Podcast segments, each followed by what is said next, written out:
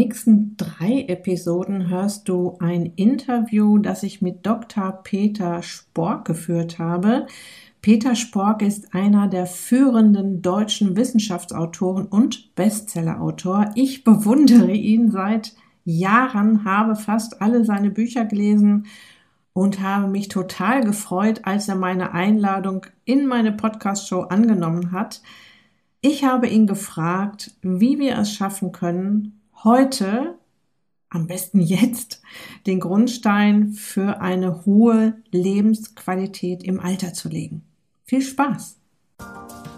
Herzlich willkommen in der Podcast-Show Once a Week, deinem wöchentlichen Fokus auf Ernährung, Biorhythmus, Bewegung und Achtsamkeit. Mit Daniela Schumacher und das bin ich.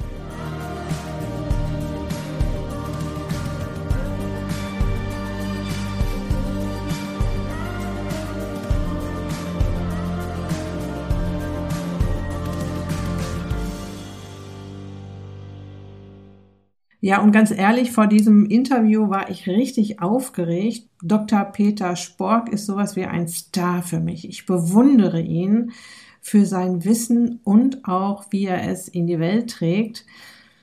Ich bin auf ihn aufmerksam geworden während meiner Ausbildung zum Coach der klinischen Psychoneuroimmunologie, KPNI abgekürzt. Meine Dozenten sprachen über Epigenetik, Chronobiologie und über die Schlafforschung und empfahlen die Bücher von Peter Spork. Ich fing also schon vor ungefähr sechs Jahren an, mir die Bücher von Peter Spork einzuverleiben und das meine ich genauso, wie ich sage.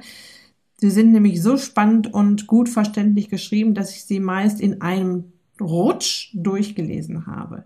Die Vita von Peter Spork, hier in der Kurzform, kann sich absolut sehen lassen. Peter Spork gilt laut Deutschlandfunk als einer der führenden deutschen Wissenschaftsautoren, als der Mann, der die Epigenetik populär machte. Er hat Biologie, Anthropologie und Psychologie studiert und im Bereich der Neurobiologie und Biokybernetik promoviert.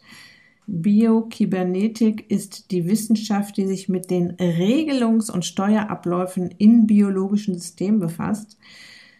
Seit 1991 arbeitet Peter Spork als freiberuflicher Wissenschaftsjournalist und tritt als Vortragsredner in TV und Radio auf.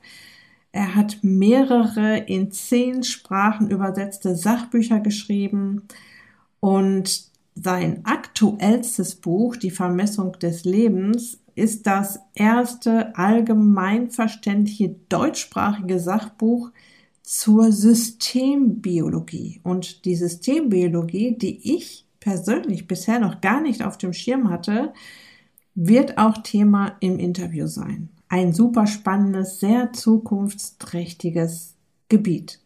Ja, ich möchte in dieser Podcast-Show ja auch immer mal wieder mit Experten über den Tellerrand schauen und dir da draußen in leicht verständlicher Sprache einen Einblick in die Zauberhaftigkeit, in die Wunderwelt deines Körpers zu geben.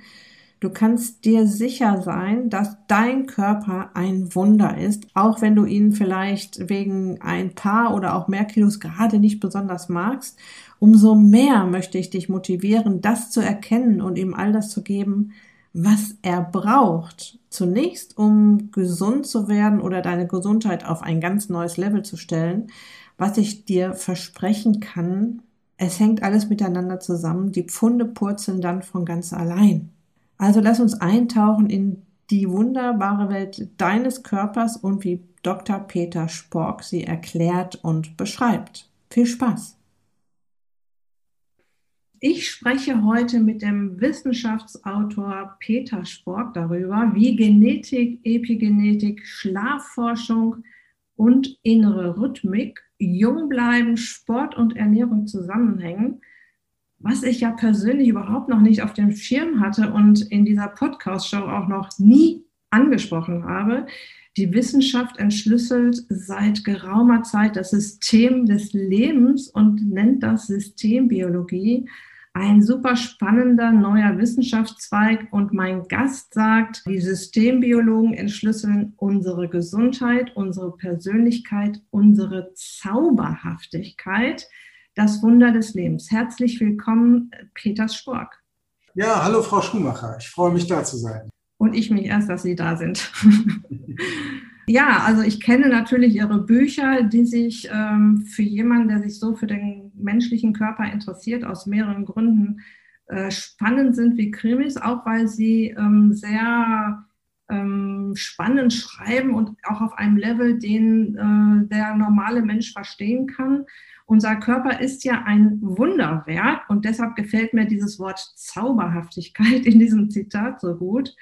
Und die Bücher, die Sie in den letzten Jahren geschrieben haben und die äh, mich auch total interessiert haben, Uhrwerk der Natur, da geht es ja um die Chronobiologie, Wake Up, äh, da geht es um den Schlaf, um die Schlafforschung, die Epigenetik, Gesundheit ist kein Zufall, ist eins der Bücher gewesen und Vermessung des Lebens, äh, sind ein wahnsinnig guter Leitfaden für das Thema dieser Episoden, wie du heute und am besten jetzt für eine hohe Lebensqualität im Alter sorgen kannst. Und meine erste Frage hat zu tun mit, tatsächlich mit einem Buch, das Sie zuletzt geschrieben haben, die Vermessung des Lebens, worauf ja war eher zum Ende dieser beiden Episoden oder drei Episoden, ich weiß noch gar nicht, hinkommen, ist aus dem Buch Die Vermessung des Lebens äh, mit der Ernährung die Gesundheit steuern, heißt es da in einem Kapitel. Und ich möchte fit und gesund uralt werden. Ich persönlich, und meine Zuhörerinnen und Hörer hoffentlich auch. Ich kaufe im Biomarkt ein, ich gehe auf den Markt einkaufen, ich, ich äh, ernähre mich so, so artgerecht wie möglich, ich esse Pizza und Pommes vielleicht zweimal im Jahr, trinke seit 2020 kein Alkohol, bewege mich, bin oft im Tageslicht, achte auf Me-Time. Aber wie groß denken Sie, ist der Anteil der Ernährung an diesem großen Ganzen, weil es ja in meinem Podcast auch unheimlich oft um Ernährung geht. Ist es die breite Basis oder nur ein Mosaiksteinchen im großen Ganzen? Also in diesem Buch geht es ja um Systembiologie und die Systembiologie versucht tatsächlich lebendige Prozesse, eben unsere Zauberhaftigkeit, das, was wir sehen, wenn wir in den Spiegel gucken, als System zu sehen und nicht mehr als Summe aus Einzelteilen.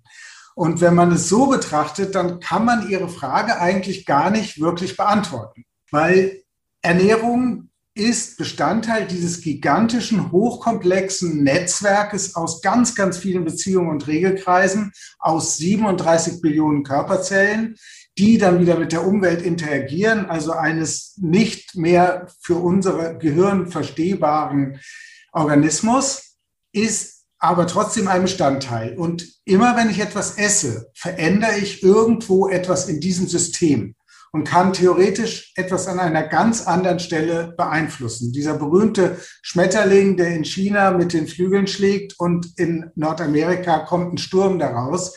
Diese, das ist ungefähr das Gleiche. Es ist auch, auch Wetterereignisse, Klimaereignisse sind komplexe Systeme. Und wenn wir unseren Körper so betrachten, dann ist Ernährung ein ganz wichtiger Bestandteil natürlich. Denn Ernährung greift auf vielen verschiedenen Stellen in das System ein und gleichzeitig Ernährung beeinflusst ja direkt natürlich den Stoffwechsel in den Zellen. Es beeinflusst über Mikronährstoffe, über Vitamine, äh, mein, äh, meine Gesundheit ganz direkt. Es beeinflusst aber auch vielleicht, wie ich schlafen kann.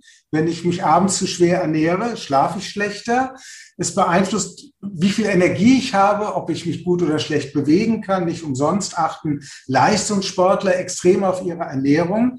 Also man merkt schon, Ernährung greift an ganz, ganz vielen, ganz unterschiedlichen Stellen in dieses System ein. Und insofern würde ich schon sagen, ist es ein relativ mächtiger Faktor.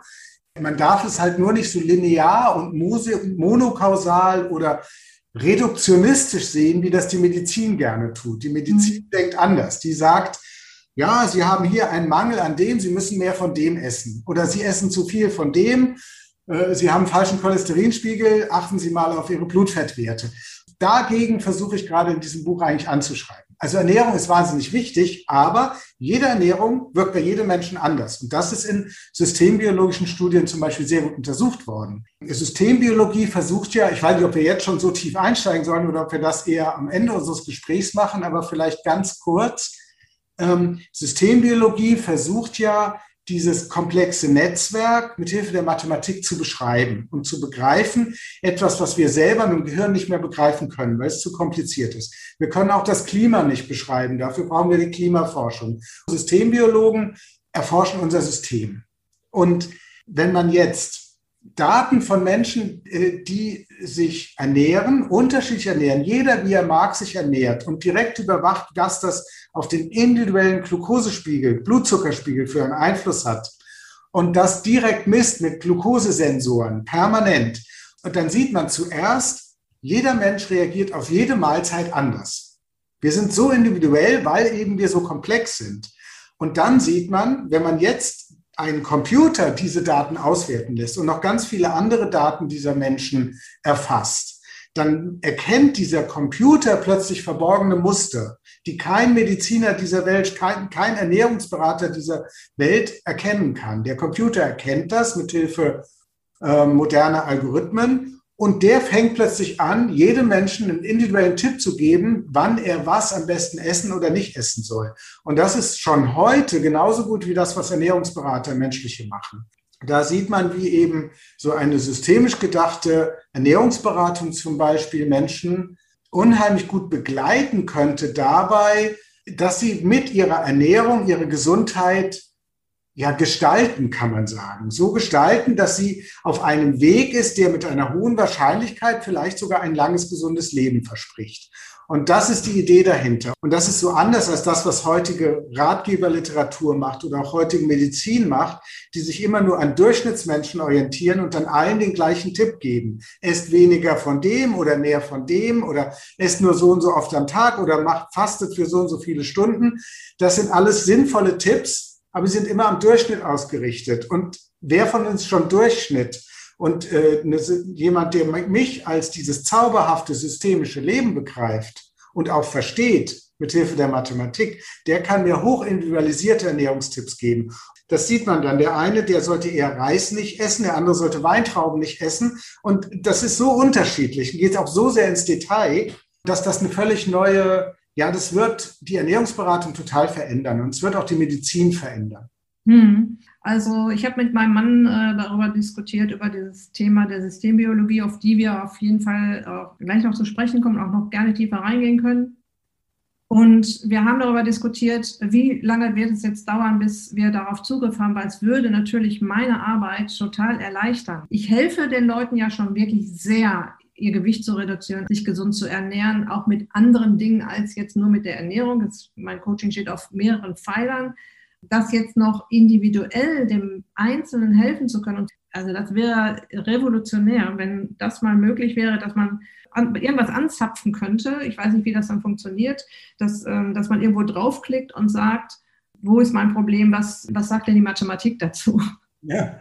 ja, oft ist es ja dann einfach, dass irgendein Regelkreis sozusagen nicht geschlossen ist, dass ich also keine Rückmeldung kriege. Also beim Gewicht abnehmen gehe ich halt jeden Morgen auf die Waage und dann sehe ich, nehme ich ab oder nicht ab, was natürlich oft zu kurz gedacht ist. Also ich empfehle übergewichten Menschen manchmal auch gerade erstmal nicht auf die Waage zu gehen. Aber das ist ein anderes Thema. Und nur um zu veranschaulichen, da gibt es einen direkten Regelkreis. Aber ich habe, weiß zum Beispiel nicht, ob es vielleicht Prägungen aus der Kindheit sind, die verhindern, dass ich nicht abnehmen kann. Oder ob es daher kommt, dass ich mich plötzlich immer weniger bewege und obwohl ich Kalorien reduziere, aber auch weniger Kalorien verbrenne. Es gibt so viele denkbare Möglichkeiten, aber wir kriegen darüber keine Rückmeldungen. Und Sie als Expertin geben dem, Sie sorgen ja gerade dafür, den Menschen diese Rückmeldungen zu geben und helfen ihnen oder unterstützen sie deshalb äh, bei ihrer gesunderen Lebensweise. Und genau das will im Grunde die Systembiologie auch, nur dass sie eben noch mehr Daten erfasst und noch mehr Daten sammelt und da eben dann die schwierigen, die kniffligen Fälle sieht, beziehungsweise das Ganze kontinuierlich über einen langen Zeitraum hinbekommt. Und das ist ja im Grunde, weil Sie fragten, ja, wie lange wird das wohl in Zukunft noch dauern, bis es soweit ist? In Ansätzen ist es ja schon da. Also wenn ich heute ähm, einen Fitness-Tracker mir zulege und sage, ich will jeden Tag 6000 Schritte gehen, dann mache ich schon ein bisschen so etwas wie ein System. Also auch der Fitness-Tracker analysiert ja mit Algorithmen meine Bewegungen und zählt dann letztlich Schritte. Was bei mir ankommt, ist Schritte, aber dahinter ist ja auch schon viel Mathematik, die mir diese Information zurückmeldet. Das ist jetzt noch sehr, sehr simpel und ich will auch nicht jedem einen Fitness-Tracker empfehlen, darum geht's gar nicht, sondern ich will zeigen, manche dieser Dinge gibt es schon. Es gibt auch schon künstliche Bauchspeicheldrüsen für Diabetiker, die völlig autark arbeiten, wo der Diabetiker gar nicht mehr darüber nachdenken muss, wie er seinen Blutzuckerspiegel reguliert. Das macht diese äh, Drüse sozusagen automatisch. Das ist auch schon angewandte Systembiologie. Also in kleinen Feldern ist das schon da, gibt es das schon. Hm. Dann lassen Sie uns doch mal anfangen mit dem Buch, das Sie 2004 geschrieben haben, das Uhrwerk der Natur. Wie hilft uns das Wissen der Chronobiologie, gesund und fit und alt zu werden? In meiner Ausbildung zum KPNI-Coach, also klinische Psychoneuroimmunologie, haben wir ständig über den Biorhythmus des Menschen gesprochen. Es wurde uns wirklich, also von unseren Dozenten eingeprägt, und ich nehme auch an, dass die auch ihre Bücher gelesen haben, ähm, dass wenn ein Mensch ein Problem hat, eine Befindlichkeitsstörung, eine Krankheit, egal was das ist, an Nummer eins steht der Biorhythmus. Der muss erstmal wieder in Ordnung gebracht werden, noch vor der Ernährung, also vor der Ernährungsumstellung. Und dabei geht es ja auch immer so ein bisschen so, äh, so ein paar Schritte back to the roots. Das geht dann auch wieder, ähm, Heilen mit Licht ist eines der Kapitel in diesem Buch. Und tatsächlich auch Thema in meinem Coaching, dass ich heißt, ich, ich äh, schicke die Leute nach draußen äh, ins Tageslicht und erkläre auch, warum das so wichtig ist. Würden Sie auch sagen, dass es von enormer Wichtigkeit ist, einen gesunden Biorhythmus zu haben, um gesund alt zu werden, um Befindlichkeitsstörungen zu minimieren? Ja, natürlich. Also die, die innere Rhythmik ist auch so ein ganz essentieller Faktor, ähnlich wie die Ernährung, ähnlich wie Bewegung, die in alles, in das gesamte System des Körpers eingreift. Wir haben 37 Billionen Körperzellen. In diesen 37 Billionen Körperzellen sind zwei Meter DNA in jeder dieser Zellen drin und die werden unterschiedlich reguliert. Und äh, was man messen kann, ist, dass praktisch überall in diesen Zellen es Gene gibt, nicht nur ein, zwei, drei, sondern teilweise, wenn man über den ganzen Körper guckt, bis zu 90 Prozent unserer Gene werden in den Zellen im Tagesrhythmus schwankend aktiviert. Das heißt, sie sind mal mehr, mal weniger aktiv im Laufe von 24 Stunden. Der, der bekannte Chronobiologe Till Rönneberg, der sagt immer, wenn man eine Gruppe von 50 Menschen nimmt und man schaut sie sich jetzt an, biochemisch, die Biochemie in ihren Zellen, jetzt und in zwölf Stunden. Dann sind sich diese 50 Menschen im Jetzt-Zustand ähnlicher, allesamt ähnlicher als mit sich selbst zwischen jetzt und den zwölf Stunden. Also wir sind als Menschen so sehr durch die Tageszeit oder Nachtzeit geprägt, weil unsere gesamte Genexpression, die Aktivität der Zellen, die letztlich ja ausmacht, was wir sind, was wir an Proteinen im Körper haben, wie unser Zellstoffwechsel funktioniert, wie wir auf Ernährung reagieren, wie leistungsfähig sind wie gut wir denken können, was unsere Leber gerade macht, was der Darm macht, was das Immunsystem macht. All diese Sachen schwanken im Tagesrhythmus, weil die Gene schwanken. Und sie tun das ja auch nicht gleich. Also Immunsystem und Leber und Darm und Gehirn sind nicht zur gleichen Zeit aktiv. Das Gehirn ist nachts um vier total inaktiv. Und wenn wir doch wach werden, dann können wir nicht richtig denken. Also das, die Erfahrung macht man ja immer. Man grübelt dann und es führt zu nichts. Nachts um vier ist aber das Immunsystem hochaktiv zum Beispiel. Und ähm, diese Rhythmik ist deshalb deshalb so essentiell. Und man kann auch messen, Störungen an dieser Rhythmik, chronobiologische Störungen für, also Chronobiologie ist die Wissenschaft vom Leben mit der Zeit, Chronos und Bios, ja, Biologie, die ähm, Störungen in diesem System, die nicht, äh, die also langfristig wirken und nicht kurzfristig sind, die erhöhen das Risiko praktisch für alle großen Krankheiten, für alle komplexen Krankheiten bis hin zu Krebs. Äh, Menschen, die auf Dauer Schicht- und Nachtarbeit leisten, haben ein erhöhtes Risiko für all diese Krankheiten. Sie haben, das ist für Sie ja auch wieder interessant, Sie haben auch eine verringerte Lebenserwartung. Also, und diese Sachen sind gemessen, die sind, sind in großen epidemiologischen Studien bekannt. Also man weiß, die innere Rhythmik ist für unsere Gesundheit ein ganz, ganz basaler, wichtiger Faktor. Hm. Das, was heißt aber innere Rhythmik? Das heißt zunächst erstmal nachts schlafen, tags wach sein, so ganz grob. Ne? Also äh, aber eben, das gilt nur für mein Gehirn im Grunde, weil manche meiner Organe sind nachtaktiv und sind nachts wach und schlafen tagsüber. Also ich muss meinen Körper da auch als ein, auch hier wieder als ein hochkomplexes System betrachten. Jedes Organ hat seinen eigenen Rhythmus.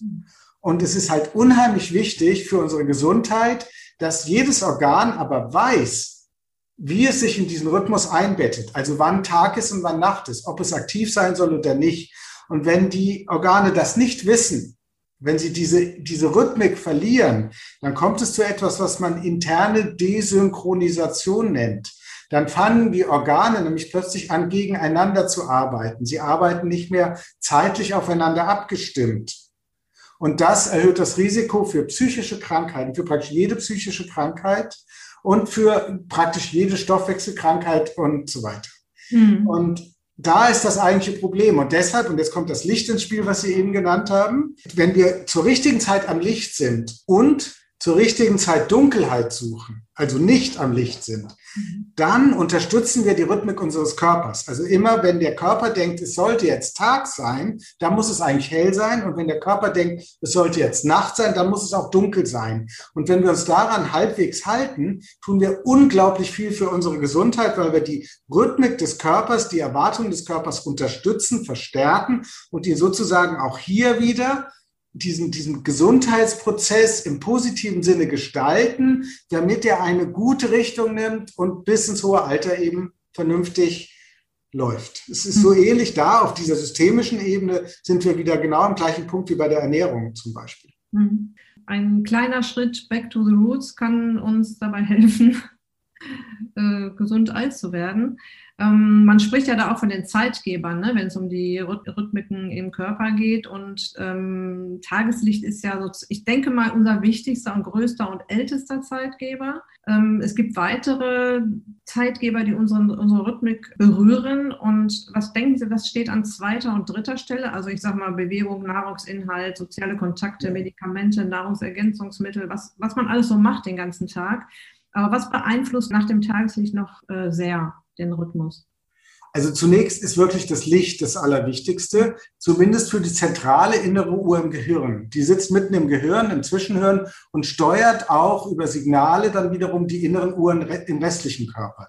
Und diese ist direkt mit den Augen verbunden, mit der Netzhaut. Da gibt es sogar spezielle Sehzellen und die registrieren tatsächlich permanent, ob es hell ist oder dunkel ist. Und für die ist zum Beispiel normales, funzeliges Raumlicht noch relativ dunkel, zumindest tagsüber. Nachts ist das dann schon wieder anders, weil die Erwartung des Körpers eine andere ist. Aber die ist im Grunde geeicht auf Sonnenlicht. Und Sonnenlicht hat ja diesen hohen sogenannten Blaulichtanteil in diesen kalt-weißen, bläulichen Frequenzen, wie zum Beispiel auch LED-Leuchten und LED-Monitore. Aber das ist nochmal ein spezielles Thema. Deshalb sollte man ja abends diese Apps anmachen, die dieses aggressive kaltweiße Licht aus den Monitoren herausfiltern. Mhm. abends will man es ja eigentlich dunkel haben für die innere Uhr. Also das ist wirklich das Allerwichtigste, das Licht, weil es eben diese zentrale innere Uhr anspricht. Und dann gibt es die sogenannten ja, sekundären inneren Uhren.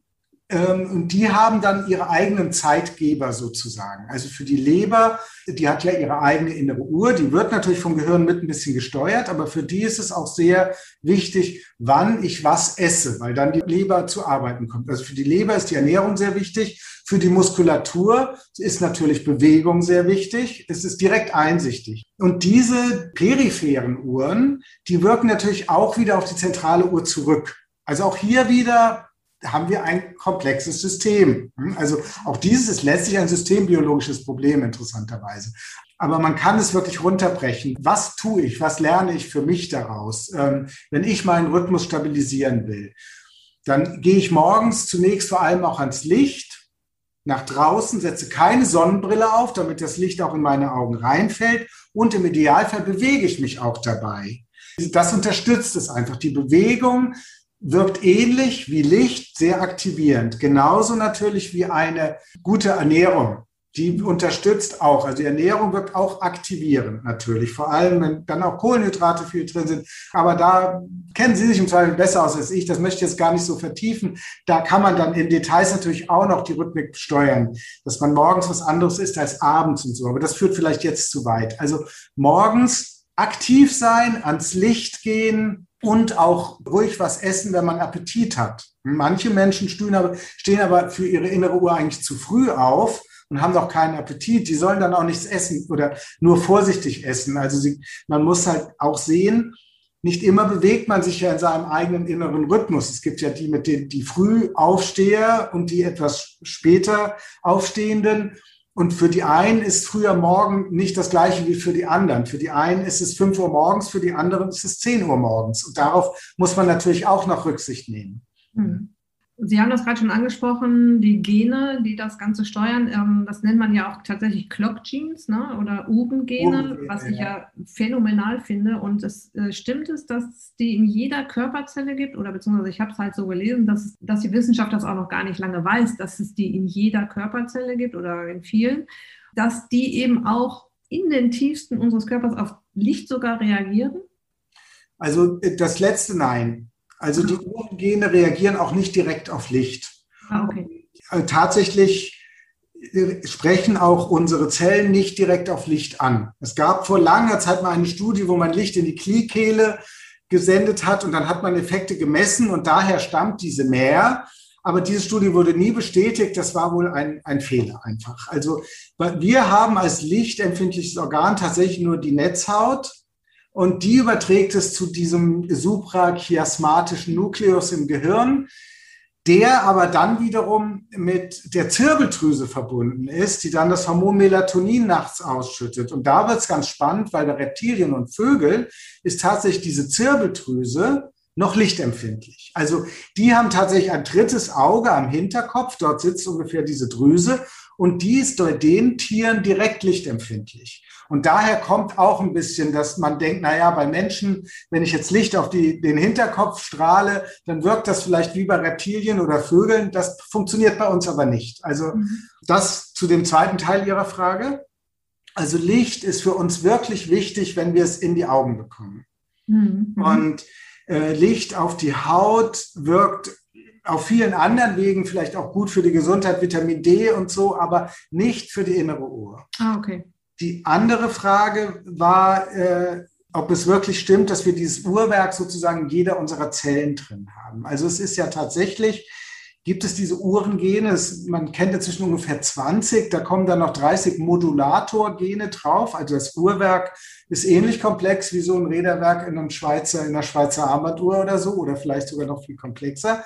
Man muss sich das so vorstellen, ein Gen wird aktiv, ja, dann wird es ja abgelesen, dann erzeugt es, äh, wird ein, entsteht ein Protein und dieses Protein wiederum macht Dinge im Körper. Und unter anderem sorgt es aber auch dafür, dass ein anderes Gen vielleicht mehr oder weniger stark abgelesen werden kann. Und damit kommen wir jetzt in ein, äh, bekommen wir ein System, was in Wechselwirkung trägt. Und dass diese Aktivität der Gene, die fangen dann, weil sie sich gegenseitig beeinflussen, ähnlich auf und nieder zu schwingen wie das Pendel eines Uhrwerks. Mhm. Und dann kann ich tatsächlich an diesen Uhren gehen, als Zelle auch, als Körper, an der Aktivität dieser Uhren gehen oder eher natürlich an der Menge an Proteinen, die aufgrund der Aktivität erzeugt worden sind, so muss man es ja richtig sagen. An der Menge also dieser Eiweiße, dieser speziellen Ureneiweiße, kann der Körper dann ablesen, welche Tageszeit es ist, weil die Menge dieser Eiweiße ganz konstant im Tagesrhythmus auf und nieder schwingt. Und jetzt, weil es eben so viele, also so ein feines Netzwerk ist, ist es nicht so grob, sondern der Körper kann es auch sehr genau beeinflussen. Und ich kann das Tempo zum Beispiel durch den Gang ans Licht verstellen oder wann ich esse. Dadurch kann ich tatsächlich beeinflussen, wie in meinen Körperzellen welche dieser Uhrengene abgelesen werden und kann mhm. sozusagen meine innere Uhrzeit ein Stück weit auch verstellen. Und tatsächlich ist es so, dass in allen Zellen diese Uhrengene nachweisbar sind und dass sie auch einzelne dieser Zellen isolieren können. Sie können sie in Zellkulturen geben, dort vor sich hinwachsen lassen. Und dann sehen Sie, dass die weiter schwingen in diesem Rhythmus. Also jede der Zellen ist im Grunde eine eigene Uhr. Mhm. Aber sie, ähm, sie können sogar noch weiter gehen, wenn Sie jetzt Organe nehmen und in Zellkultur nehmen. Und dann sehen Sie, dass jede dieser eigenen Uhren sich auch unterschiedlich an Wechsel der Zeit anpasst. Wenn Sie ähm, Organe zum Beispiel im, im überspitzten Fall, das wurden Experimenten mit Nagetieren gemacht, wenn die nach New York fliegen würden oder auch wenn Sie nach New York fliegen würden, dann sind Sie ja im Jetlag und Sie brauchen ja ein paar Tage, um sich an die neue Uhrzeit anzupassen. Sie können das beschleunigen, wenn Sie morgens ans Licht gehen und so weiter. Genau, und morgens was essen. Das sind genau die Zeitgeber, die Ihnen helfen, sich schnell an die New Yorker Zeit anzupassen. Das ist gut für Ihre Gesundheit. Und jetzt stellt man aber fest, wenn dann den ganzen Körper einzeln betrachten würde, dann würde das Gehirn schon nach zwei, drei, vier Tagen in New York angekommen sein von der Zeit her. Die Leber würde aber zwei Wochen brauchen. Und in dieser Zeit dazwischen, wo die Leber noch nicht in New York angekommen ist, das Gehirn aber schon, in dieser Zeit fühlen sie sich einfach sehr, sehr mies und das ist auch nicht gut für ihre Gesundheit. Das, wenn sie das ein, zwei Mal machen im Jahr oder fünf, sechs Mal, ist das nicht schlimm. Aber wenn sie zum Beispiel ständig rund um den Globus jetten oder als Pilot oder äh, Flugbegleiter arbeiten, haben sie im Zweifel ein Problem. Und da sieht man dann wieder, ist, jedes Organ, jede Zelle ist eine eigene Uhr, aber richtig funktionieren tun sie erst, wenn sie als gemeinsames, gesamtes Konglomerat aus Billionen von Uhren aufeinander abgestimmt in einer gesunden Umwelt, wo ein gesunder Tag-Nacht-Rhythmus ist, wo ein gesundes oder vernünftiges Hell-Dunkel-Wechsel und äh, der Ernährung zur richtigen Zeit, also nicht mitten in der Nacht und Sport zur richtigen Zeit, also auch nicht mitten in der Nacht und all diese Dinge. Wenn das alles stimmt, dann funktioniert dieses System wunderbar und es ist zauberhaft und wir können es uns angucken und zufrieden sein und wir sind gesund und müssen uns auch keine Gedanken mehr darüber machen. Hm.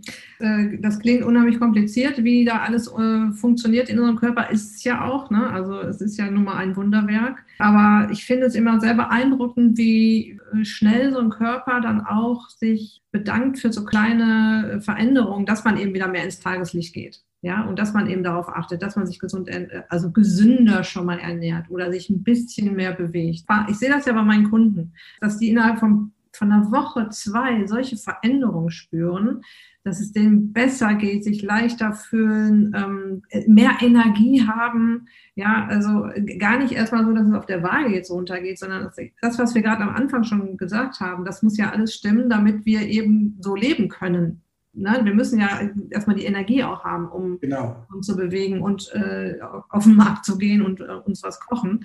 Ich finde das schon beeindruckend, dass so ein komplizierter Körper dann so dankbar das aufsaugt, was wir ihm geben und es, äh, ja, dass man das sofort spürt. Genau, das Entscheidende ist, der Körper mag kompliziert sein, aber das, was uns daran interessiert, das ist total simpel.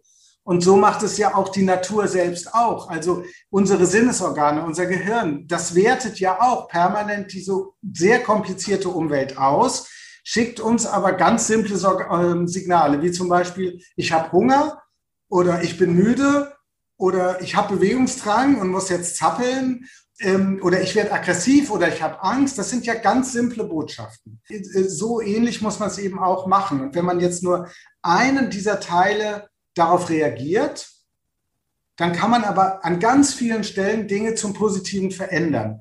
Und, und das ist ja, was Sie beschreiben mit, aus Ihrer Arbeit, dass die Menschen plötzlich Energie mehr haben, dass sie mehr Freude empfinden an Bewegung, an dem Gang ans Licht. Und plötzlich verstärkt man das, das System an ganz vielen Stellen, dass man seinen Rhythmus stabilisiert, dass man seine Ernährung stabilisiert dass man sein Bewegungsverhalten stabilisiert. Und das kommt dann alles irgendwann ganz von alleine, weil es sich gegenseitig verstärkt und durch diese Geheimsignale des Körpers auch wieder in sich verstärkt wird, die dann zurückkommen. Und dann interessiert mich überhaupt nicht mehr, wie kompliziert das Ganze ist, was dahinter ist. Das kann eigentlich egal sein.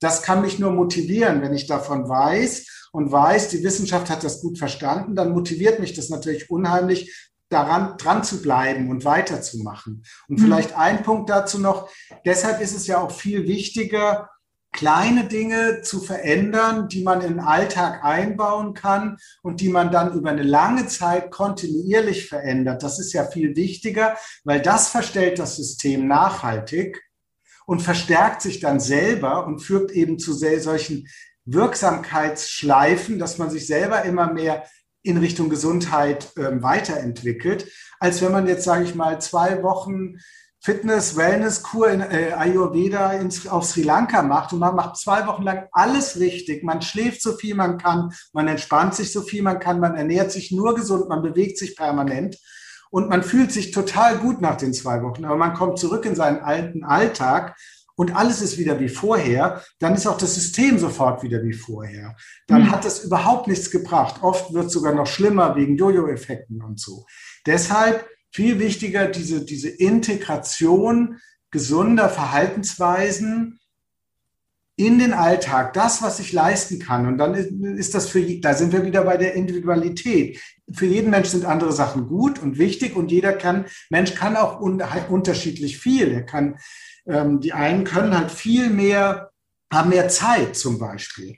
Oder die einen für die ist es eine Lösung, morgens einfach zu Fuß zur Arbeit zu gehen, anstatt mit dem Auto zu fahren. Das ist eine ganz simple Maßnahme, hilft aber für die Chronobiologie natürlich unheimlich, weil ich habe die Lichtdusche, ich habe die Bewegung, ich stabilisiere meinen Rhythmus. Ich habe dann vielleicht aber, weil ich ein eulenhafter Mensch bin mit einem späten Rhythmus, noch gar keinen Appetit, weil ich eigentlich zu früh aufgestanden bin. Ich muss aber pünktlich zur Arbeit sein. Ich kann also nicht einfach sagen, stelle ich den Wecker später. Dann empfehle ich, Geh doch zu Fuß zur Arbeit. Lass dafür aber das Frühstück weg. Ja, dann musst du noch nicht mal früher aufstehen und du frühstückst dann aber am Arbeitsplatz. Dann hast du auch Appetit. Und dann habe ich plötzlich viel mehr Gleichgewicht in mein Leben gebracht. Ich habe das Licht am Morgen, was meine innere Rhythmik beschleunigt und dafür sorgt, dass ich am nächsten Morgen automatisch früher wach werde, vielleicht auch früher Appetit habe. Ich esse eher zu der Zeit, wo ich auch Appetit habe und ich habe sogar schon die Bewegung gehabt, die mich sowieso unterstützt und musste dafür noch nicht mal früher aufstehen. Hm. Kommen wir mal zum Ende des Tages. Äh, das spielt jetzt auch alles schon so ein bisschen hier rein und Ihrem Buch ähm, Schla ähm, Wake Up, wo es um die Schlafforschung geht. Also es ist ein wahnsinnig komplexes Buch, äh, weil es eben nicht nur darum geht, äh, was kann ich tun, um besser zu schlafen, sondern es geht auch darum, die Gesellschaft aufzurütteln, Arbeitgeber aufzurütteln, äh, Schulrektoren aufzurütteln. Ähm, ich kann jedem den Tipp geben, sich dieses Buch auf jeden Fall mal anzusehen und äh, eventuell auch zu lesen. Äh, super äh, informativ. Ich möchte da nur zwei Sachen rauspicken. Ja, und genau an dieser Stelle geht es in der nächsten Episode sehr, sehr spannend weiter. Ich hoffe, Dr. Peter Spork und ich konnten dir schon den einen oder anderen Impuls geben. Wenn du mehr über Peter Spork wissen möchtest, du findest natürlich sämtliche Links zu seinen Büchern, zu seiner Facebook- und Twitter-Seite, zu seiner Website, zu seinem Blog ähm, und zu seinem Online-Magazin. Peter Spork ist ein sehr umtriebiger Mensch. Du kannst dir unheimlich viel Informationen über all die Themen, über die wir hier auch in den drei Episoden sprechen, im Netz finden und äh, dein Wissen vertiefen. Und noch ein Hinweis in eigener Sache.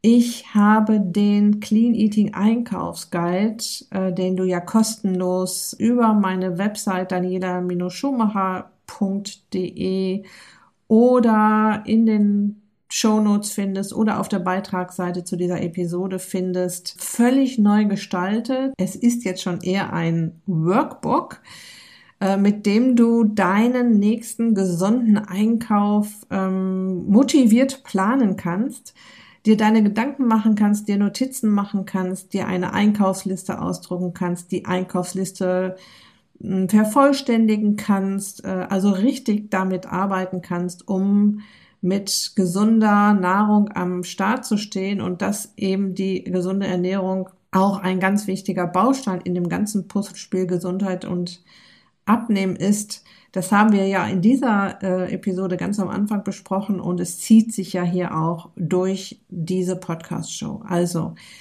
wenn du einen guten Startpunkt haben willst, schnapp dir den kostenlosen Clean Eating Einkaufsguide, den du überall findest, wo du mich auch findest. Und ja, ich wünsche dir viel Spaß beim Schmökern und Arbeiten mit dem Clean Eating Einkaufsguide.